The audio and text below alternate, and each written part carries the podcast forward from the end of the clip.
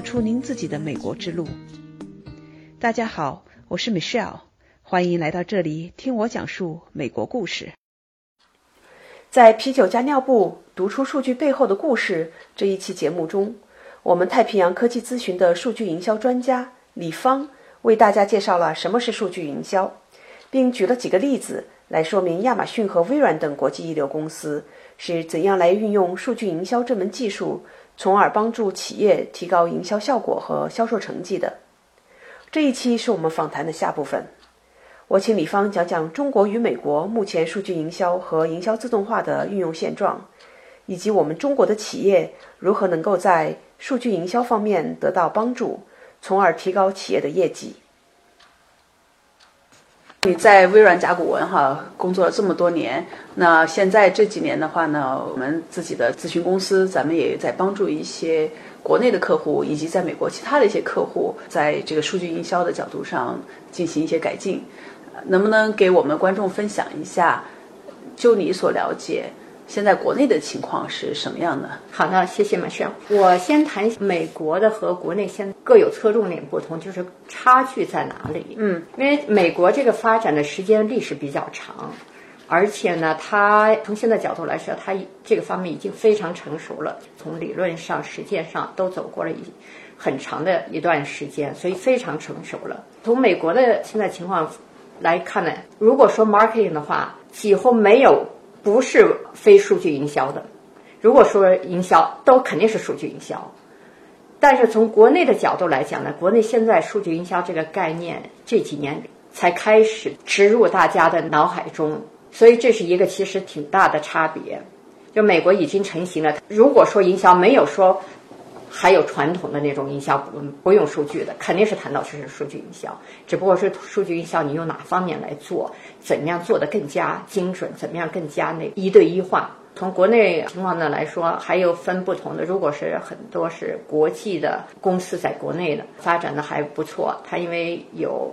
国际的这些接轨的。对啊，当年你不就是给 Oracle 在中国创立了，后来又把 微软的这一套在微软中国那边你给建立起来的嘛？啊，对对对，我给 Oracle 建立了一个 Analytics Service Center，是 Oracle 在全球第二大 Marketing Service Center，主要其实就是做一些基本的数据分析。嗯哼，所以这些大公司呢，相对来说呢，接轨都都比较好。咱们国内的很多的新型的互联网企业，阿里、京东。也都做得挺好的，但是从咱们两年跟国内的咨询的业务来讲呢，我们看到了有一些，我觉得是一个挑战，也是一个很大的机会。主要在于咱们对国内的中小型企业，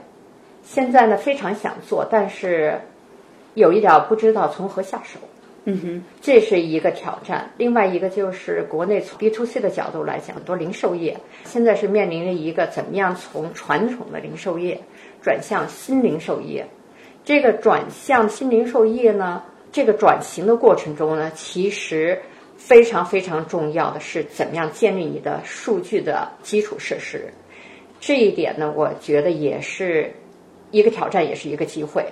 是我们看到的。我们举个例子来说，我们在几个咨询的项目的客户都会问我们：我们现在线上都用的京东或者用的其他的线上的那个店。但是我们线下又有实体店，我用的完全是不同的系统。京东呢给我的数据呢非常有限，我线下我也不知道怎么样收集客户的数据。那我怎么样能走向数据营销？我怎么样能谈到下一步做精准的数据营销？所以刚才你举的这个例子就是说。同一个客户，那他可能人哈消费者，他线上也买，线下也买。然后从商家的角度，他怎么样把这个线上的数据和线下的这个零售店里的数据对对准呢？是这一个人，对是一个人，把这些东西放到一块儿，才能知道这个人对吧？在他的消费行为上是发生了什么？对对对。然后呢，对他了解了，可以画像了，然后就知道怎么样的去推给他，或者说跟跟他增进感情，增进他的这个购买等等等等。对对对，就是说。你说的很对，就是增进感情，其实有一种方式，建立会员制。啊，就我这个会员制到底建的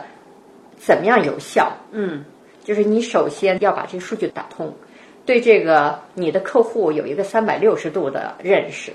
你才能进行下一步精准的营销。所以现在主要是我觉得国内很多的中小企业呢，处于一个数据整个要融合的问题，怎么样把不同系统的数据来也融合？这里面呢会涉及到很有可能是重新调整那网络结构，把自己的很多的数据 CRM 的很多的数据流要理清楚。这些呢，你理清楚的同时呢，你要每次做那个你的营销的啊促销计划的时候呢，你要怎么样能在你的网上来同时后面的数据和你这个网上的表面营销要是互动的。嗯，所以其实你刚才讲的这一点，要这个 business 逻辑要搞清楚，要吧？要搞清楚，对 business 逻辑和后面的数据怎么样能让你最后捕捉到客户的信息，要都是融合进去，都是要要搞清楚。嗯，这样的话就是在它的这个系统的设计，以及它做一个 campaign 做一个营销的活动，整个要抓取的哪些数据、哪些点，怎么去抓，这些其实都是要先想好了，想好了之后，你在做的过程中，才能抓得到相应你需要的信息。对对对对。嗯后面的话，你们才能根据这些信息，三百六十度的了解这个人，然后你才能知道最后能够对对对对产生哪些行动。对对对，嗯，所以我们现在给我们客户的建议呢，都一般是不要着急，先把数据的基础设施打好，嗯，一步一步扎扎实实的打数据的基础，这样呢，你才能更快更快的突飞猛进。如果你基础没打牢固，简单的这就是说，像我用某一个高新技术，用某一个什么来捕捉那个客户的那个 digital 的 image，无人商店这个无人比如说就是说这种超前的呢，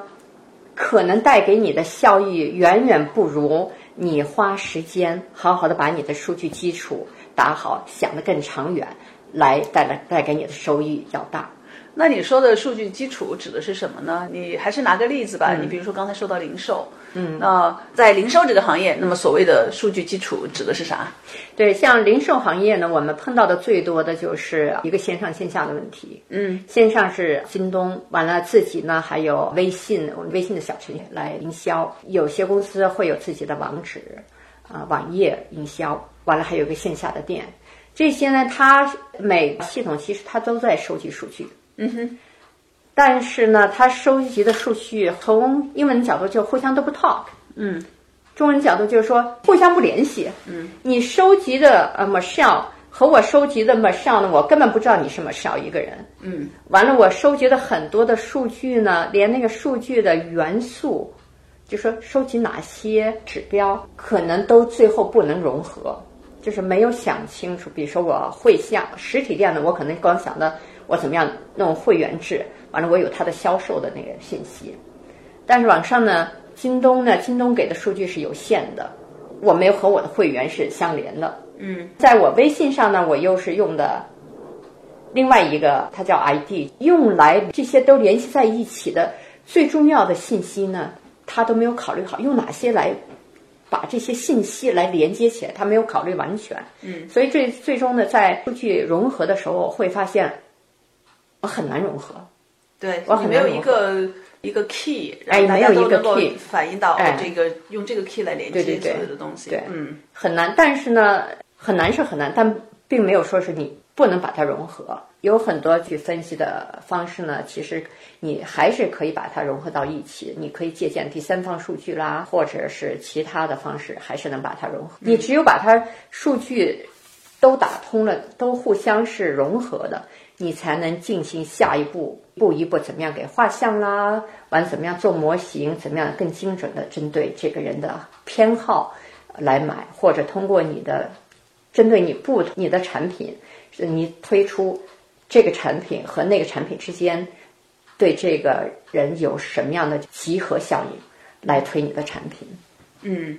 那我想的话，那可能就是从咱们咨询的客户的角度哈，这个 B 端哈，比如说零售商的角度来讲的话，可能是呃，需要首先请像你这样的专家去帮他们一起看一下他现在的这个数据结构，他们抓取什么信息，然后呢，帮他们去找到中间的逻辑，进行一些连接，然后的话呢，把以前的数据和以后要做的数据想办法能够串串通起来进行分析。这样的话，你就可以帮助他们找到增强他们的业务啊，增强他们的这个高提高效率等等等方法。嗯，对对，我们目前的确是通过这样的说咨询的方式，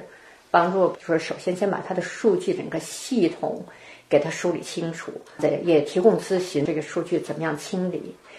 怎么样融合，又需要做哪些数据分析，这样的就是对他每次做那个促销的时候，就是怎么样把这些数据分析和促销是相连接的。嗯。那这个其实还是比较基础的哈，你刚才讲到数据营销的一比较基础的东西。那你也刚才讲到，那现在一些新的这个趋势，比如说用到 AI 呀，用到 Deep Learning 啊，深度学习等等这些新的技术，能不能把这方面的信息给我们也透露一下，讲一下国际上现在是一个什么样的一个情况呢？从我对美国的看到的，像微软，我在离职前是在微软 Office 三六五。是一个云产品，那个来做这个营销和数据，在做那个 marketing operation。这个呢，它是把 AI 和 deep learning，其实它都嵌入到嵌入到营销的过程中了。所以很多呢，现在国际的发展呢，是这个营销呢，已经不单纯是数据，就是我们讲的数据营销，它是已经发展成。到营销自动化，营销自动化是什么意思呢？也就是这个意思。我以前呢都通过不同的模型、不同的分析来一步一步来指导我的营销的政策、营销的战略。我现在呢，我把这些都有一个平台，我把整个营销和销售是连在一起了。里面分析也好，模型也好，我在背后已经把它自动化了。通过 AI 不同的在循环，再根据。客户的行为，他不同的在学习，嗯，他把这些都是自动化了，这样呢，营销洞察也好，insights，insights 啊，它可以自动的给销售了。举个例子来说，我会说，OK，马上进我这个系统了，进我这个营销系统了。我经过那个 AI，就发现哦，马上对这个产品很感兴趣。呃，马上以前买过 A 产品。这个 A 产品和 B 产品呢是有一定关联，多数买了 A 产品的人会有很大的机会买 B 产品，所以呢，我这时候呢，等销售拿到我们需要这个我们叫 lead 线索的时候呢，销售一看，我营销已经给了销售很多数据，是告诉销售的那个系统已经告诉我们是要买过 A，那么是要买 B 的那个可能性是百分之九十，所以当销售跟我们是要打电话或者发电子邮件的时候。他马上就非常有针对性的，而不是随便就发给我们上一个 C 产品的，他马上就针对只发你 B 产品。嗯，所以这样就非常非常那个有的放矢。所以你们把你们的这些分析都变成自动化的，到时候用不着说是一点点的去做分析了，自动的这个平台上它都给你做了。现在走向的一个趋势是趋向自动化。因为现在数据太大了，这个大数据让很多，就是说你其实有这个能力，让 AI 也有这个能力，一直在循环在 learning 你这客户的行为，所以它现在自动化还是是一个趋势。哇，好厉害啊！那我们刚才也讲到中国的一些基本情况，对吧？你前面提到，那你建议中国的公司先从最基础的地方抓起。那么，营销自动化看样子离得还是有一段距离哦。嗯，对，营销自动化就中小企业来讲呢，其实是非常非常有用的。美国现在很多那网上的小企业，嗯，也都开始用营销自动化了。你如果能用营销自动化呢，你其实有一个腾飞的，你可以跳过很多的过程。但是，你想达到这个腾飞，你真的要把基础要建好，要把你那个基石真的要建好。嗯，基石建好了以后，你可以跳跃很多阶段。你可以跳跃，比如说那个美国，比如说过去二十年分析团队一步一步来分析，一步一步来做统计。你可以跳过这个阶段，一下跳到营销自动化。但是你必须有数据，你没有数据，数据的基础没有搭建好，你无法跳跃。嗯，好，那我呃问两个问题。第一个问题呢是讲现在在美国营销自动化，那应该是一个产品或者一个一个云的服务。那么这些中小企业它就可以直接在那上面去用了，而不用说自己再去对呃开发一套，对吧？对那有哪一些这方面的服务商呢？这是那个有几个比较突出的，有一个叫 Marketo，Marketo 它是 Adobe 的产品，嗯，微软也是用的 Marketo。另外 Oracle 有有一个叫 Eloqua，是 Oracle 自己的产品，也叫 Marketing Cloud。嗯，Hot Hub 那是针对中西，那也特别特别热。它整个就是数据自动化、营销自动化系统，它主要是整个把你的 marketing 和 sales 都给你连接起来了。Salesforce 还有自己的一个，差不多是这有四到五个比较有名的。现在，嗯，那第二个问题呢，就是说中国的中小企业，那他们现在意识到哦，我要去做这个第一步呃数据营销，或者说我后面想做营销自动化，那么我第一步就是先要把这个数据基础打好。那数据基础打好的话呢，它需要一些帮助，对吧？会找到我们这样的咨询公司。那什么样的企业是比较适合来使用咱们的服务的呢？你怎么给他们画画像，所以他可以自己对着这个来入座，知道是可以寻找我们这样的专家。好的，好的，谢谢。现在是和国内合作的方式一般是这样，大公司呢，它如果有自己数据分析团队，现在会面临的一些问题是，数据分析的团队他做的数据分析给业务部门，业务部门呢会认为数据分析他他不知道怎么样用，就是有一个怎么样把数据分析来给它翻译成真正的你能让业务部门去采取行动的一个服务。由于我是我在那个呃甲骨文和微软做过很多年的数据营销，同时也管过整个的数据的数据营销的运营，所以呢，就是积累了很多同时业务和数据方面的两方面的经验，所以可以把数据的 insights 怎么样 translate 到 business，可以让 business 来 take action。嗯哼，对。另外的话，咱们团队里边其实有好几位都是在市场营销角度上算是专家级的人物，嗯 比较 end to end 的都做过很多的市场营销方面的一些实践性的工作。那我们都是以一个团队的形式出去，那从数据营销的角度帮助这做数据分析的团队去理解、去梳理。那另外的话呢，也从这个业务的角度去帮助业务的团队去。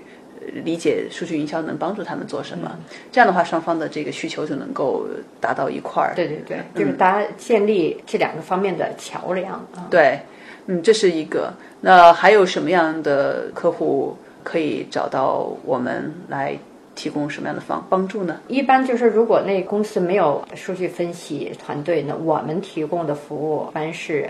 帮助，尤其存在中小企业，就是帮助中小企业先把数据的呃架构理清楚，线上呢线下它数据的整个流程架构重新搭建的，我们帮助重新搭建。如果需要互相沟通的两个几方面的数据互相沟通的，怎么样啊 match merge，嗯，我们会帮助清理数据，完了把它整合。这是我们现在做的。我们希望就是能帮助把整个数据的架构搭建的非常及时，这样呢也可以实现尽快的腾飞。嗯，也就是说，搭建起来这些基础的东西之后，就可以用第三方的一些系统、营销自动化的系统啊，嗯等等其他的东西，直接就上去，而不用说是自己要从头一点一点的再重新构建了。对对。嗯那刚才讲到这些方面的话，咱们中国国内这方面的人才情况是什么样呢？就我这几年跟国内合作的情况，和我之前在回国在北京建了第二个 Oracle 的那个 data center 的情况来看呢，就是国内这方面其实人才还是非常缺乏。国内现在有特别多的 AI 和那个 deep learning 的那些专家，技术都很强，但是呢，就是从数据营销的角度呢，我认为还是人才资源还是非常缺的。所以呢，我们呃开发了一整套的课程，整个数据营销的课程是这个课程呢，可以给不管是大公司还是小公司都可以提供一个系统的培训。这个培训可以是短期的，也可以是稍微长一点，根据客户的要求来制定。我们这个培训课程可以是面对面的培训。也可以是网络的培训。我个人认为，这个培训是非常非常关键的，而且也是对国内的公司把这个基础打扎实的一个非常非常必要的一个环节。嗯哼，说到这个培训哈，我也知道，其实咱们花了很多的时间去把这个课程给做出来，但是呢，在推广的过程中，其实是嗯，还是有一定的障碍哈。那我想就此机会也跟你一起探讨一下。那这个培训，因为你有不同的版本的，嗯，有短期的，有长期的，你分别讲一下什么样的人应该接受什么样的培训，这样的话才能帮助他们的企业把数据营销做起来。嗯，好的，好的，谢谢马上。我们这个培训的那个设计一般是针对可能是三种不同的啊类别的那个方向，一种呢就是说比较短期的，但是比较高层次的，是针对 CMO 的。针对 CMO 呢，这个培训呢，主要是不会讲到多的技术方面，更加的是讲到从那个 business 的角度，你怎么样用这个数据分析来指导你的整个的 marketing。对，第二种呢，其实是在数据分析领域，但是呢，可能对 marketing 整个 end to end 不够了解，或者了解的不够深，我们会这方面的培训是侧重怎么样。理解 and and marketing，完了再让你的这个数据分析对 marketing 更加切中要害。这个呢，也就是我们刚才讲的，就是一些大公司它是有数据团队，但是为什么他领导呢觉得不清楚？就是说数据团队给他提供的报告也好，分析也好，有什么用处？这样呢，我们就希望就是让数据团队能直接他的那个 communication 是切中啊 business 的要求。嗯哼，第三种呢？第三种呢是一般是我们会针对高校的学生，他可能没有这方面的背景，但是他想往那个 business analytics 或者 marketing analytics 方面再靠近，我们这个会一步一步的会有一个课程让他一步一步怎么样往这方面来转。嗯哼，所以第三种的话是针对于高校的学生来学习 business analytics 或者是 data analytics。嗯，很好。那刚才李芳根据我们刚才说的这三种我们能够提供的培训哈，或者说这三类人吧，我们是也希望能在中国能找到相应的这种合作伙伴，帮助我们能把这些知识传授给这相应的三类人。那这些合作伙伴就包括针对第三种高校的学生，那就是高校；那么针对第二种这种是给 data analytic 团队进行培训的话，那可能就是。在大公司里的这些高管，那么可以把 data 的这个的团队和我们结合起来，这样我们帮助他们弥补这个 gap。那第一种的话呢，是针对于企业的高管的，那这是个短期的非常 high level 的这种培训。那我们是希望能够帮助国内的高管能够意识到数据营销是怎么回事儿，为什么他们需要，然后呢，再走到第二步去帮助他们去训练他们的团队，能够。呃，真正的让他们的数据分析给他们的业务带来真正的价值。对对，嗯，那我们也希望通过今天这个节目，把我们其中的一个专长啊，数据营销方面，还有营销自动化方面的这些专长、这些知识，向我们的听众汇报一下。那也希望呢，能够找到更多的合作伙伴和客户。这样的话，我们作为咨询顾问，也能够为中国企业的发展能够发挥我们真正的作用。我和李芳的这次对话就到这里，欢迎您把这期节目分享给做营销的朋友，也欢迎您在留言区把曾经看到的数据营销或者营销自动化的案例分享给大家。另外，如果您的企业需要这方面的帮助，或者能够合作帮助我们把数据营销在中国的培训进行推广，也请在留言区与我们联系。期待与您下期再见。